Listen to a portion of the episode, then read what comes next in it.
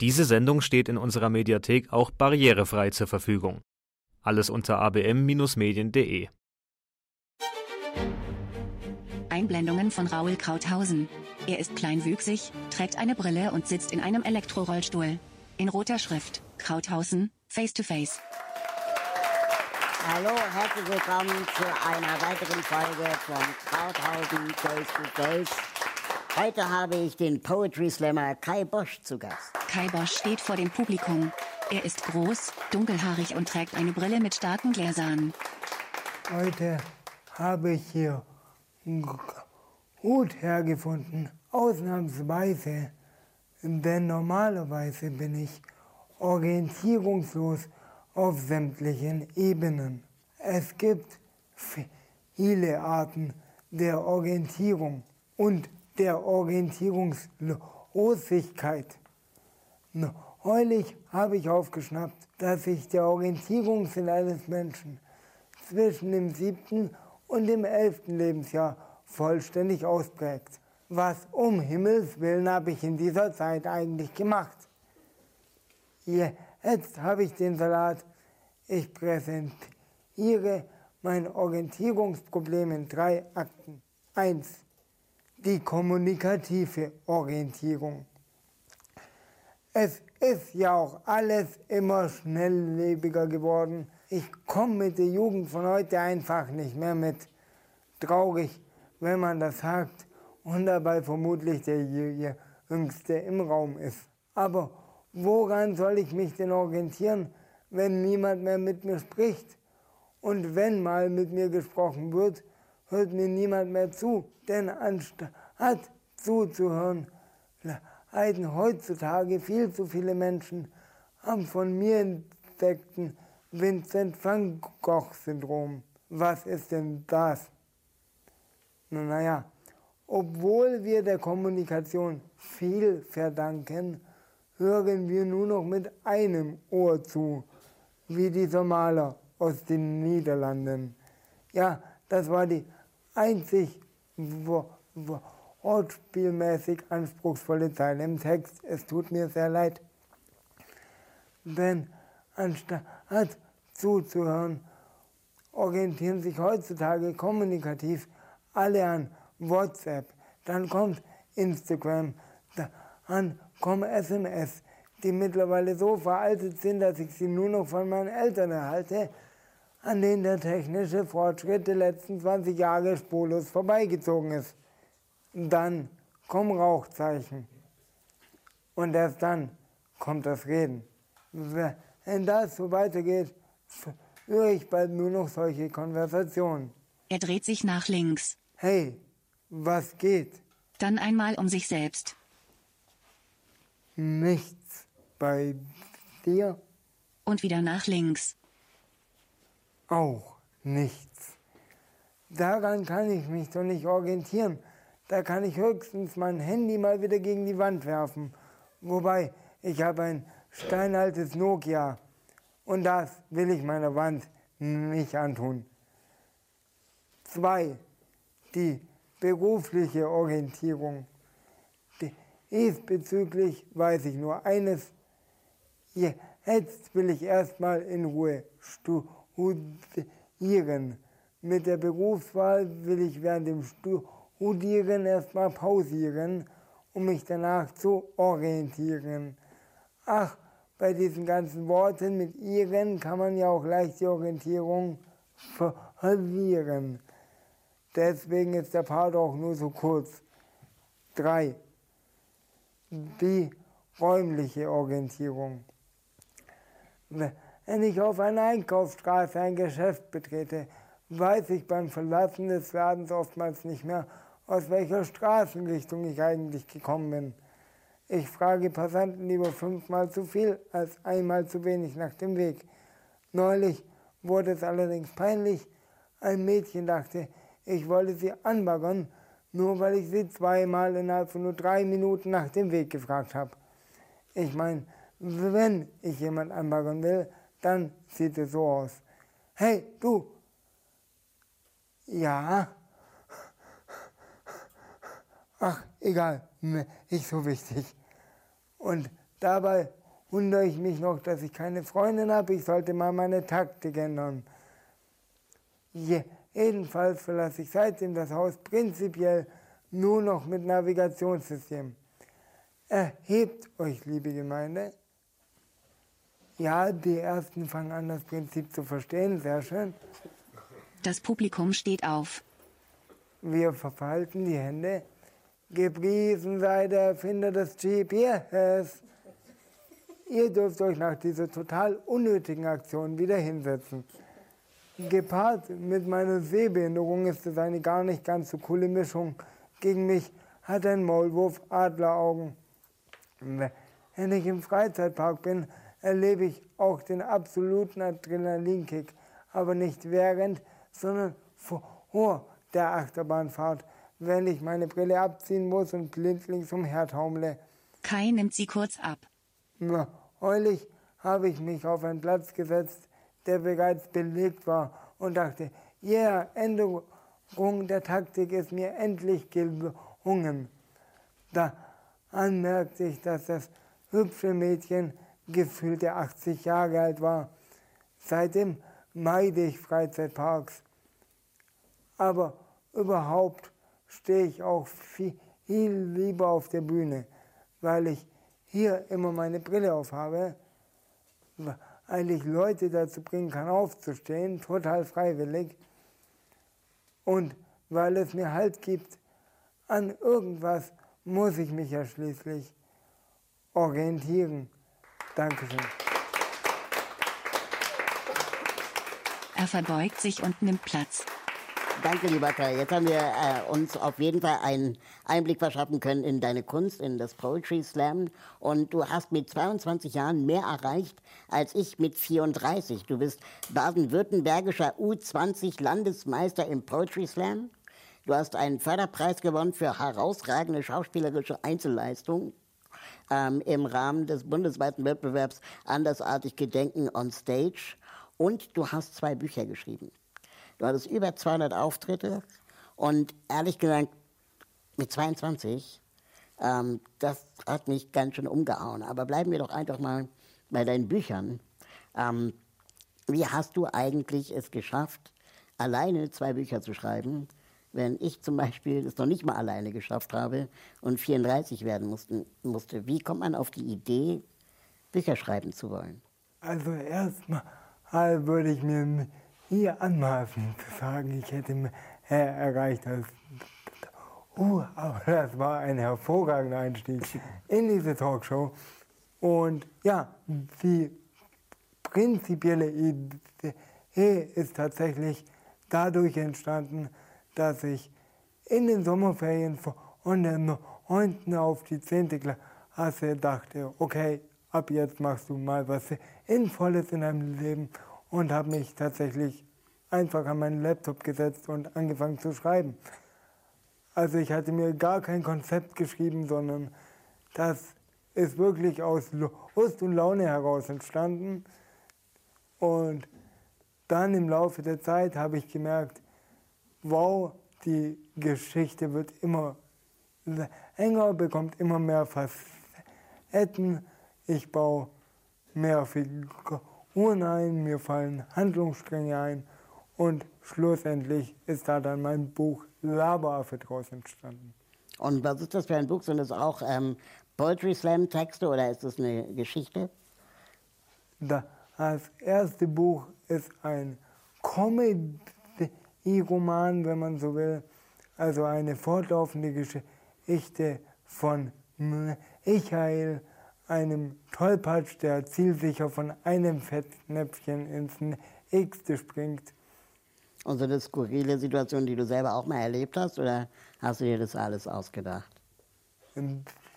Diese Situationen sind größtenteils ausgedacht. Also es gibt ein paar Parallelen. Die Hauptfigur spielt zum Beispiel auch wie ich Tischtennis, aber ich bin weit weg davon und zu sagen, ich habe jetzt eine autobiografische Figur erschaffen. Ähm, also wenn ich mich irgendwie an das Alter zurückerinnere, 9., 10. Klasse, ich glaube, da habe ich Counter-Strike gezockt oder so. Ähm, ich hatte ganz andere Ideen, als, als ein Buch zu schreiben. Und wenn ich geschrieben habe, dann glaube ich, äh, waren das irgendwie Klausuren. ähm, aber sonst wirklich total ungern. Ich hasse nämlich Schreiben. Wie motivierst du dich? Hier macht es Spaß. Da habe ich hier gegenüber wohl einen großen Vorteil, weil ich muss mich gar nicht so sehr motivieren. Also der Ursprungsgedanke damals, dieses Buch zu schreiben, kam tatsächlich auch daraus, als ich meine Spielstunden IFA zusammengezählt habe in den Sommerferien und dachte, hm, ist das jetzt eigentlich das Einzige, was du in den Sommerferien machen willst? Und habe dann relativ schnell festgestellt, äh. und dann habe ich mich hingesetzt und angefangen zu schreiben. Dann hast du ein zweites Buch äh, rausgebracht. Das ist eine, eine, Sammlung von Poetry Slam Texten. Wo würdest du sagen, liegt jetzt dein literarischer Schwerpunkt? Also im Moment ganz klar bei den Auftritten und was das Schreiben angeht, auch bei Poetry Slam Texten, weil es mir einfach sehr, sehr viel Spaß macht, neues Material für, für Auftritte zu kreieren und weil so ein Sechs-Minuten-Text sich einfach auch schneller schreibt als so ein zusammenhängender Roman. Das muss man auch mal ganz ehrlich sagen. Also es ist dann auch der Weg des kleineren Widerstands, dass ich mich hinsetze und denke, ja, ich schreibe einen neuen Slam-Text und nicht, ja, ich schreibe jetzt einen 700 Seiten Psychothriller. Und wie bist du auf die Idee gekommen, äh, Slam-Texte zu machen? Ich habe Poetry Slam schon als Jugendlicher, als Zuschauer gesehen. Und ich wollte damals da schon mitmachen und da schon auf der Bühne stehen. Ah, okay. Aber du sagst auch, dass bei dir alles angefangen hat mit Rapmusik. Ich höre, seit ich Jugendlicher bin, sehr gerne Rap, vorzugsweise deutschsprachigen. Das liegt einfach daran, dass ich den besser verstehe. Und mir gefällt die Klangstruktur. Und ähm, was hat das jetzt genau mit Poetry Slam zu tun? Ist das dann praktisch Rap in Nichtgesang?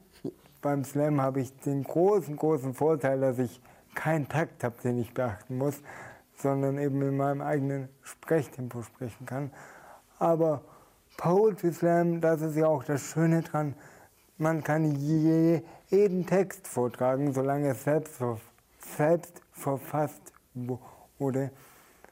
Und diese Vielfalt macht es. Also es muss gar nicht in einem Rap-Schema stattfinden. Und man braucht wahrscheinlich auch keine Komposition im Sinne von einem richtigen Beat und eine gute Melodie. Nee, eh, weil beim Slam praktischerweise ohnehin alle Hilfsmittel verboten sind. Das erspart viel Arbeit. Hast du selber mal darüber nachgedacht zu rappen? Ich habe tatsächlich ein Rap-Mixtape rausgebracht letztes Jahr. Das auch noch? Das auch noch. Okay. Ich, ich, sehe deine Augen gerade so immer größer werden im Laufe dieses Gesprächs. Ähm, das war ein lustiger Zufall, weil ich eben diese Rap-Texte rumliegen hatte, aber ich hatte ganz lange keine Möglichkeit, sie aufzunehmen. Und dann bin ich drei Monate lang für ein Praktikum in eine WG gezogen, in eine Musiker-WG und die hatten Sound-Equipment und dann habe ich das super professionell in diesem WG-Zimmer vertont. Und es ist tatsächlich ein X-Tape rausgekommen, es heißt Traumerfüllung, was ich kostenlos anbiete und das umfasst immerhin 17 Songs. Und warum bietest du das kostenlos an? Weil ich, da muss man einfach auch ehrlich sein, meine eigenen Rap-Skills ich so einschätze, dass ich dafür von irgendjemandem Geld haben will, geschweige denn bekommen würde. Aber es gibt ja berühmte Rapper, wie zum Beispiel Scatman, an den ich mich zumindest erinnere, äh, äh, aus meiner Jugend, die ja dann mit Stottern sogar erfolgreich wurden. Ja, aber das liegt ja nicht nur am Stottern. zum Rappen gehören ja auch viele Faktoren wie, wie betonst du Worte, wie schnell sprichst du was und wie gesagt, es wurde in einem WG-Zimmer aufgenommen. Hat mir wahnsinnig Spaß gemacht. Ich finde auch ehrlich, man kann es hören.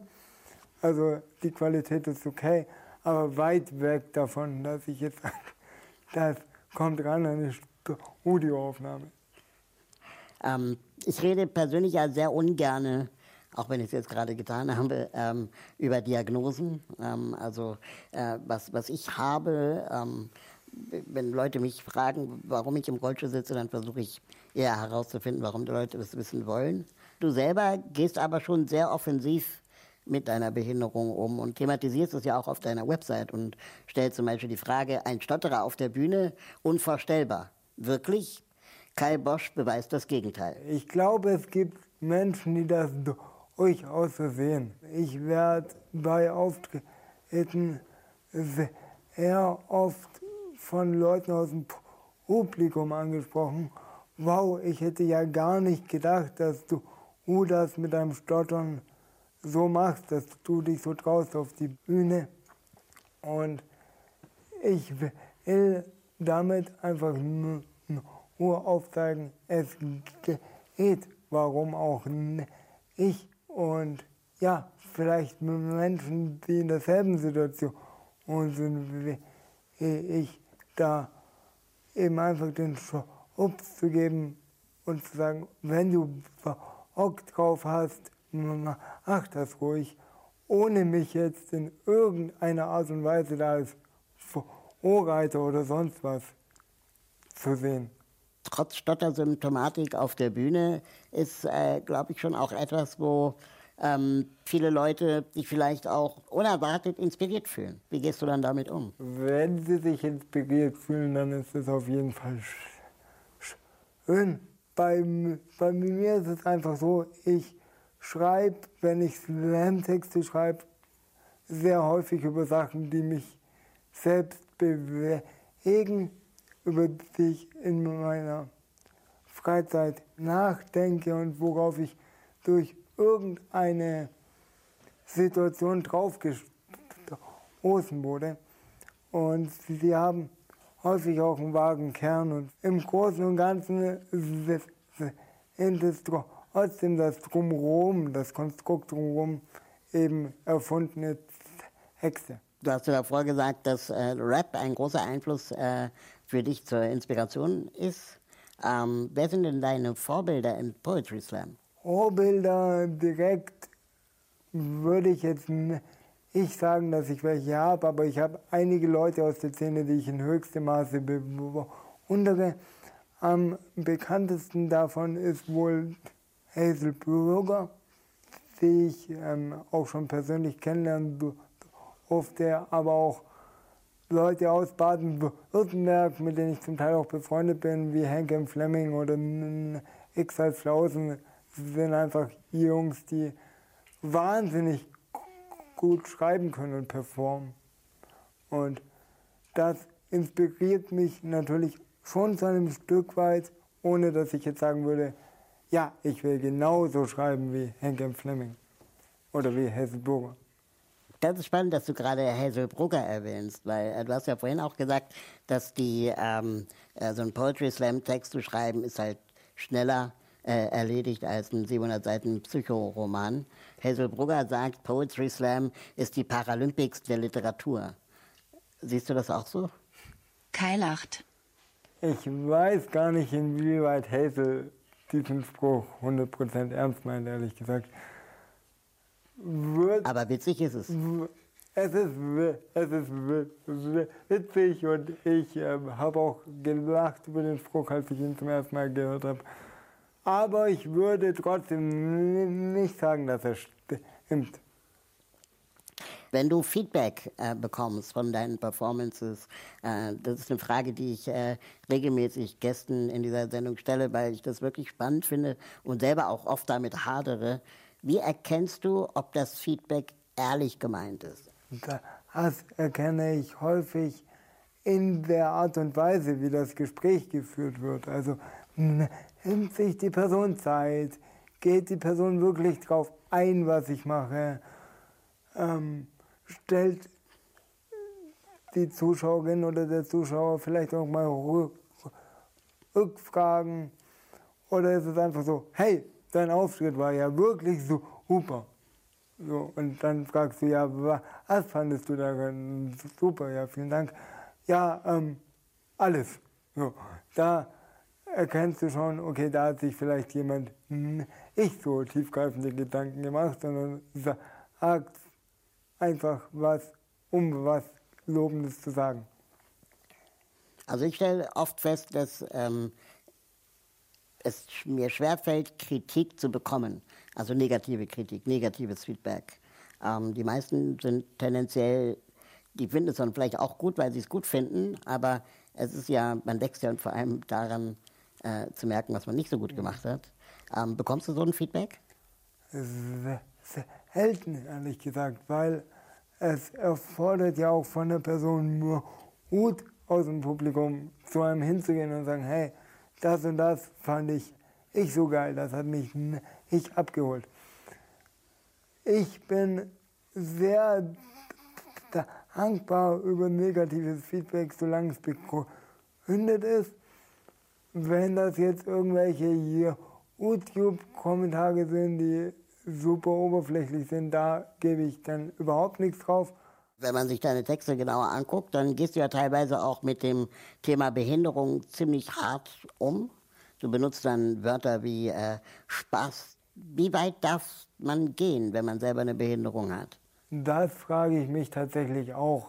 Also das Letzte, was ich will, ist mit solchen Texten irgendjemandem auf die Füße zu treten bis jetzt, von dem, was ich mitbekomme, gelingt mir das auch ganz gut. Aber es wird der Tag kommen, oder wahrscheinlich ist er schon gekommen, an dem irgendjemand mit Behinderung das gehört hat und dachte, boah, wie kann der sich anmaßen, für uns alle zu sprechen? Und das will ich gar nicht.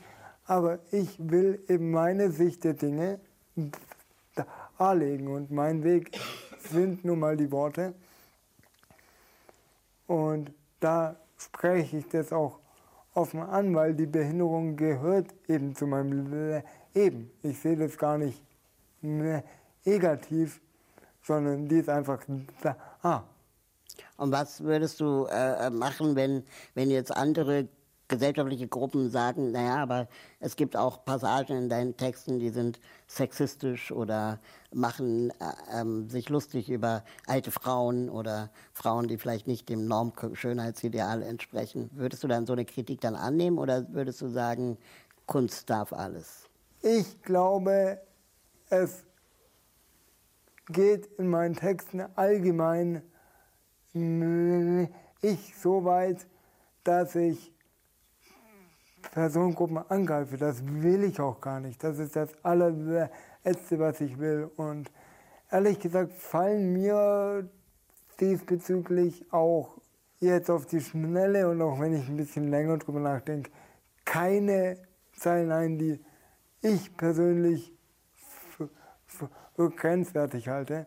Die Erfahrung hat eben gezeigt, dass die Leute, von denen ich mitbekomme, zu der Großzahl begeistert sind von dem, was ich mache. Und das bestärkt mich eben, das in dieser oder in ähnlicher Form weiter zu tun.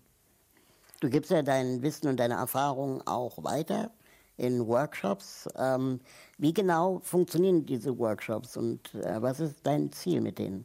Ich will in erster Linie den Leuten zeigen, Schreiben macht Spaß und ihr seid viel kreativer, als ihr denkt, wenn man sich erstmal rantraut.